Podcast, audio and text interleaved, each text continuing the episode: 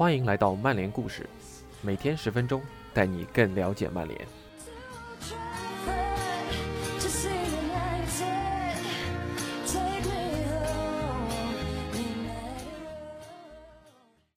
今天的曼联故事是关于贝尔巴托夫的。这篇文章最早刊登于二零一八年十月的《四四二》杂志上。贝尔巴托夫通过一问一答的形式，向你展现他精彩的足球生涯。以下是今天的故事：索菲亚·罗兰、保罗·纽曼、伊丽莎白·泰勒、肖恩·康纳利。宝格丽酒店的墙壁上装饰着许多时尚偶像的照片，而这些照片中的一个正从电梯里走出来迎接我们。贝尔巴托夫离开他在索菲亚的家，来到伦敦进行为期一周的旅行。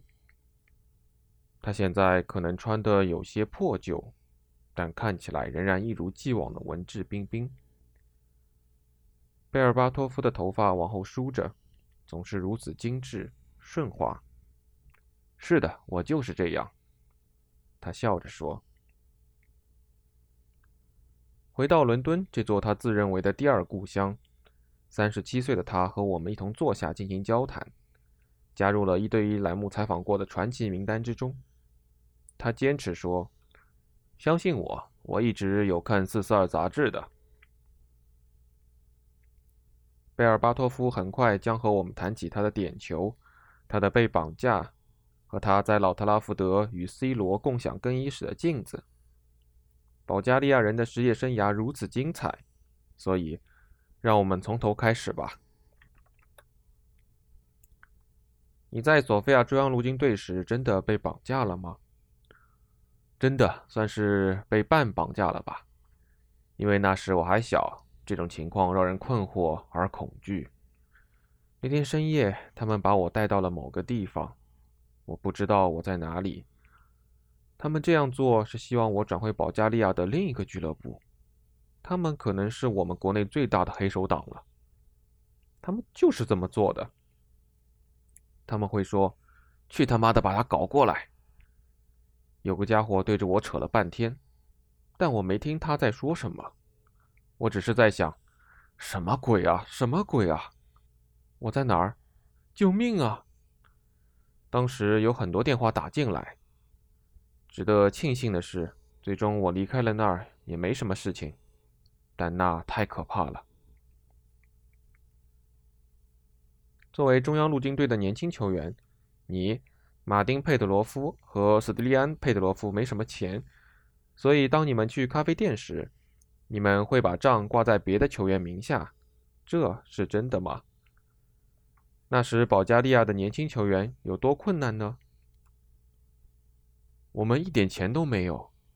作为小年轻，你得机灵点。你可以在买东西的时候想办法挂他们的账。比如，你会对老球员说：“你能帮我带下这个东西吗？等下我自己付钱。”等过了很久。他们查看账单时才会发现，这买的啥？年轻球员们住在一起，你的家人会寄吃的给你，但有时候东西都吃光了，就只能把面包屑弄一块儿，好歹有点东西吃吃。要么没水，所以你得喝咸菜罐头里的汁水，咸的要死。但你总得喝点什么吧？我当时十六岁，确实是很困难的时刻。你回想过去，想起所有这些操蛋的事情，但他们还是很好的经历，让我变得坚强。就像今年的利物浦一样，你也曾经输过欧冠决赛。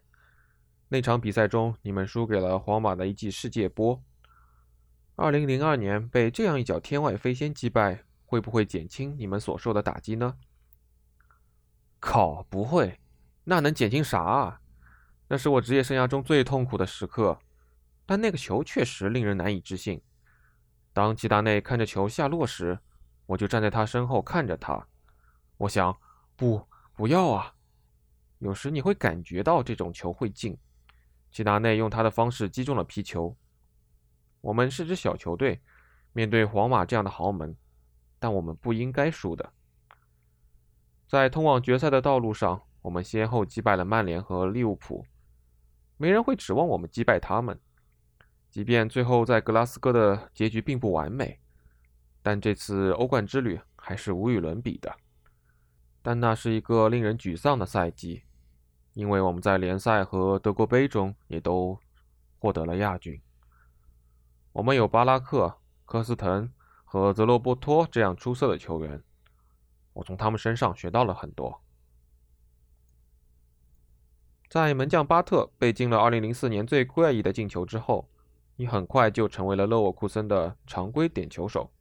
这两件事情是相关的吗？是沙尔克中场进球的那次吗？回过头看，那真是太好笑了。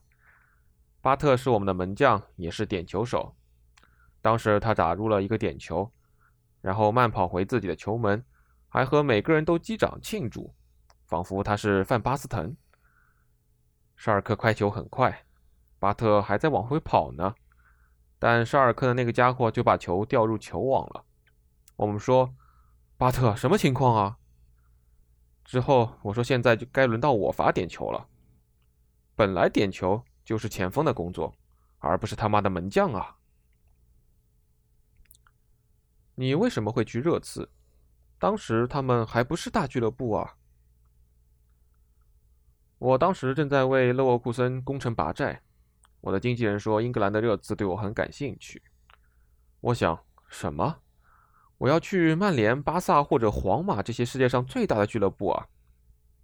年轻的时候你会这么想，还没学会走你就想跑了吗？但后来我开始看他们的比赛。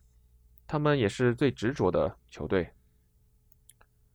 马丁约尔是他们的教练，他说：“这就是我的人，我要他。作为前锋，你想要与众不同，想要成为主角。当你知道教练要你的时候，那他会对你很好的。”他们当时在争夺欧冠资格，我看了他们的比赛，心想：也许是时候走了。对我来说，这是一次巨大的进步。罗比基恩是你搭档过最有效的锋线搭档吗？我很了解他，他始终愿意为球队奔跑和战斗。我当时想，好吧，基恩，你到处跑，而我会在自己的脑海里跑，这太完美了。我们的化学反应非常好，球还没到我脚下，我就知道他人在哪儿了。反过来也是如此。如果你看看我们有些进球的方式。我完全知道他要做什么，这几乎就是心灵感应啊！有时候你都不需要在训练中练过，灵光一闪，你就能感觉到你们早就无比默契了。好的球员总能踢到一块儿去。前热刺后卫德维特声称，他曾看到基恩晚上在酒吧里同时撩两个女孩来展示他的进攻技巧。你见过他做类似的事情吗？什么？不，没有，我从没见过他这么做。我一定要问问他。罗比对热刺的每个人都开过玩笑，但没怎么对我开过。特别是当我早上到达训练场时，这些家伙知道他们不要来惹我，否则会有麻烦的。早上他们一般会说：“嗨，今天怎么样？”而我会说：“滚开，起太早了。”我只想自己一个人从脑海中醒来。在马丁·约尔执教热刺的最后一场比赛中，你为什么不热身就替补上场了呢？那时曼联在追逐我，发生了一些事情。当转会的念头在你脑海中时，你会分心的，陷入困境。那是客战纽卡的比赛，我坐在板凳席上想要出场，然后下半场的时候，我被告知热身并准备上场。但我说我已经准备好了上场了，我不需要热身。年轻时人总会自大的嘛，我上场了，但我不应该那样对教练。之后我向他们道了歉。马丁真是个好人，所以他并没有认为这是针对他个人的。二零零八年联赛杯决赛为热刺点球得分的感觉是怎么样的？那是一个紧张的时刻。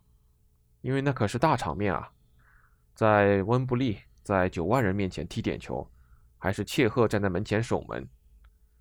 切尔西和热刺的球迷们就在球门后面。后来我在 YouTube 上看了这场比赛的某些片段，每个人拿着手机都在说：“贝巴，求求你进吧！”你会意识到这对热刺球迷的意义有多么重大。这很可能是比赛的转折点，因为切尔西是夺冠的大热门。我试图看起来酷酷的，不流露出任何情绪，但我的内心真的很紧张。有时候你可能会在这种情况下伤害到自己，因为我们都是人类啊。消极的想法可能会压过积极的想法。你开始想，如果我踢丢了会怎么样？但如果你一直在想这样的问题，那你就他妈太傻了。我想，好吧，平时怎么踢就现在就怎么踢，那就很好了。那个点球确实踢得很不错。没人认为我们决赛能赢，但我们做到了。在温布利举起奖杯真是太美妙了。这是热刺很长一段时间以来的第一座奖杯，也仍然是过去十年唯一的一座奖杯。这是一个特别的日子。希望我能很快再见证这一刻吧。热刺现有的球员、教练和球场，让他们应当赢得一座奖杯。他们万事俱备，奖杯总会来的。但我能希望是尽快吧。他们会再次举起一座奖杯的。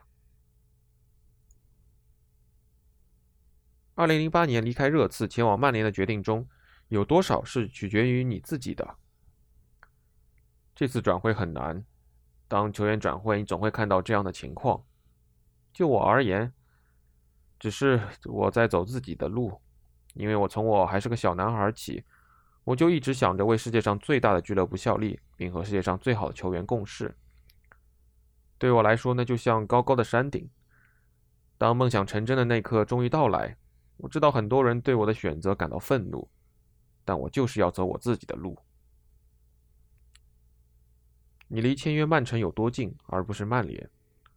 老实说，我认为还差得远。我的经纪人告诉我，有其他球队对我有些兴趣，但我说，因为球队历史、队内球员、球队传统和各种原因，别和我提其他俱乐部了，我就要去曼联。我认为是曼城从皇马签下罗比尼奥之前的那个晚上，我的经纪人说：“贝巴，还有另一支球队想要你。”我说：“滚开！我就要去曼联。”他说：“但他们会给你更多的钱啊。”有时候这不是钱不钱的问题。我说：“不，我要去曼联。”对我来说，去曼联是一个正确的决定。爬上高高的山顶一直是我的梦想，尤其当你来自东欧的一个小镇，之前从没有人做到过这一点。我在整个职业生涯中都非常努力，经历了起起落落，但这就是我的回报。我去了世界上最大的俱乐部之一，真他妈太爽了！你和鲁尼、特维斯、C 罗合作中最美好的回忆是什么？那太疯狂了！训练中的每一刻都让你赞赏不已，不单单是和他们三个，而是老特拉福德的每个人。你可以看到每个人对获胜的热情。训练中，我们有时甚至会打架，因为在小型比赛中，有些人和其他人踢时，这些人输了。不过，一旦踏上球场，我们就成为了一个团队，踢得非常团队。你看到了 C 罗的训练方式，总是第一个到，训练后还一直待在健身房，这些让他成为世界上最好的球员之一。你也看到了鲁尼的训练方式，疯狂的在球场上冲锋陷阵，与新球员聊天，帮助他们尽快融入球队。他擅长这么做，会给每个人提建议，也会和年轻球员说话。即便他当时不是队长，他表现的就像一个队长，最终也成为了队长。你看过所有这些人的训练，吉格斯的、斯科尔斯的、加里内维尔的。而且心想：“好吧，你他妈看到了吧？要想上场踢球，就得保持他们这样的高水准啊！”谁花最多的时间照镜子呢？你还是 C 罗？好吧，我们有很多面镜子的呀。你来更衣室后会看到我、C 罗、费迪南德、埃弗拉，我们都在。哎，真是美好的时光啊！二零零八年对阵西汉姆联时，你用锦湖回旋给 C 罗送上的助攻，是你在球场上展现出过的最好的技巧吗？可能不是，但那是最好的之一。我练过很多次，但在训练场上没怎么练过，而是在家里。当你在家无所事事，你会开始踢球，尝试一些新的东西。这些会在比赛中为你提供帮助。然后你去训练的时候会想：好吧，让我尝试一下在家里做过的事情。几次惨痛的失败后，你会越来越得心应手的。回旋是我一直尝试做的动作。因为当你在边线时，后卫会认为你无处可去，他的警惕性下降了，那就是你即兴表演的时刻了。我发现柯林斯在想，贝巴无处可逃了。锦湖回旋是如此完美，但它的最特别之处在于最后造成了进球。如果没能进球得分，那它只不过是一次杂耍；但如果进球得分了，他就显得格外特别，而进球的人还是 C 罗，那这次助攻就更意义重大了。在他进球之后，我试着看起来酷酷的，面无表情，就像任何事情都没发生过一样，回到了中线，好像在说：“是的，这对我来说就是平常的一天。”但我心里在想：“我的天哪，你们他妈都看到这次助攻了吗？”你如何看待自己在曼联时被与坎通纳相比较呢？我不是谁的粉丝，也从未尝试过成为别人，从未理解过人们所做的一些比较，即便比较的对象是现役的球员。对我来说，那是完全错误的，这会给年轻球员带来压力。每个人踢球的方式其实都不一样。坎通纳是如此难以置信。但是无可比拟的，我也会试着用自己的方式踢球。二零一零年在利物浦主场的帽子戏法，是你曼联生涯中最伟大的时刻吗？就是他，因为那是对利物浦的比赛，而且我们赢了。那时我状态正佳，欲求欲取。比如我进了第二个球，那个倒钩需要一些特别的技巧，而且那是一次即兴发挥，看上去特别酷，因为是击中立柱进的。在那样一场比赛后，你不会睡得着的。整个晚上，这些画面会一遍一遍在你的脑海中回放。谁是你最喜欢的前锋？有两个，其中之一是希勒，他能从任何地方进球，真是难以置信。你知道他的进球庆祝动作吗？那真的非常有标志性。接着，贝巴像希勒庆祝时那样举起一只手臂，开始高唱。希勒，希勒。一开始我支持布莱克本，因为希勒在那里。后来变成了纽卡。我父母给我买了纽卡的九号球衣，因为他们知道我是如此喜欢希勒。睡觉时我都会穿着它。但后来我把它弄丢了。最近我去看我妈妈，她拿给我一件 T 恤。我说：“什么？那是我的纽卡球衣啊！”很高兴能再次见到他。另一个我最喜欢的前锋是范巴斯滕，他技术娴熟、彬彬有礼，而且经验丰富。我会试着模仿他的动作。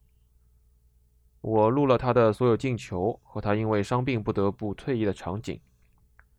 那是他在圣西罗的告别，他哭了，现场的球迷们也哭了。当然，我看的时候哭了。你为在与布莱克本的英超比赛中独中五元、追平希勒的纪录而感到自豪吗？我本来能进六个的，保罗·罗宾逊扑出了一个。我是第一个在一场比赛中能打入五个球的外国人，能和希勒、安迪·科尔并肩，简直令人难以置信。我总是说，来自一个小国家会让这变得更加特别，这是事实。在可能是世界上最大联赛的比赛中独中五元。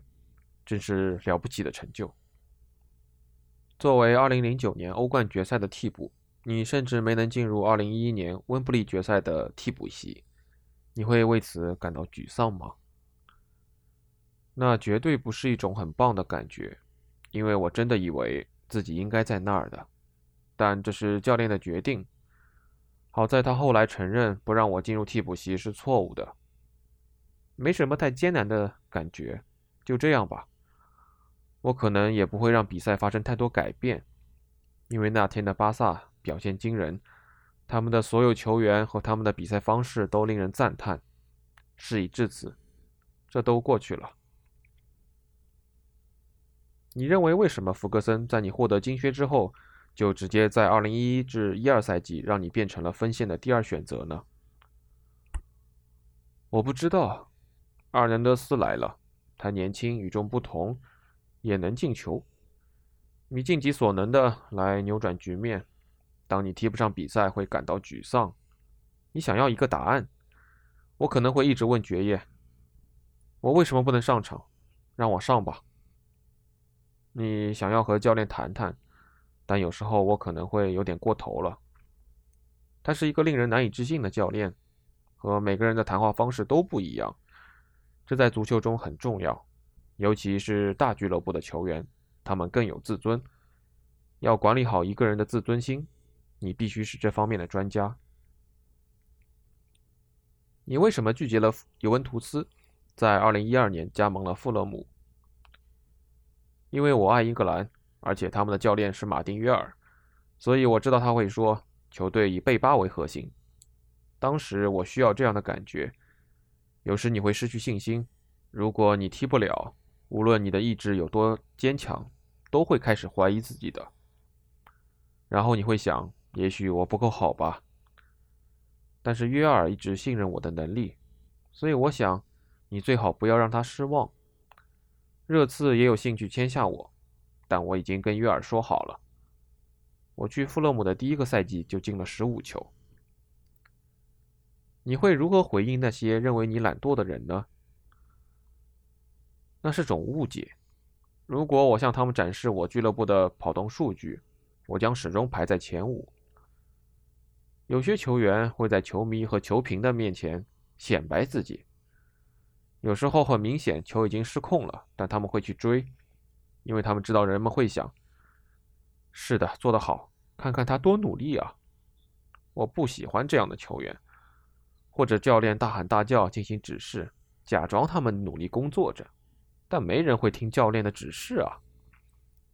有些球员希望得到赞赏，因为他们踢得像一坨屎，所以他们就多冲刺几次。人们会说：“看他为球队多拼啊！”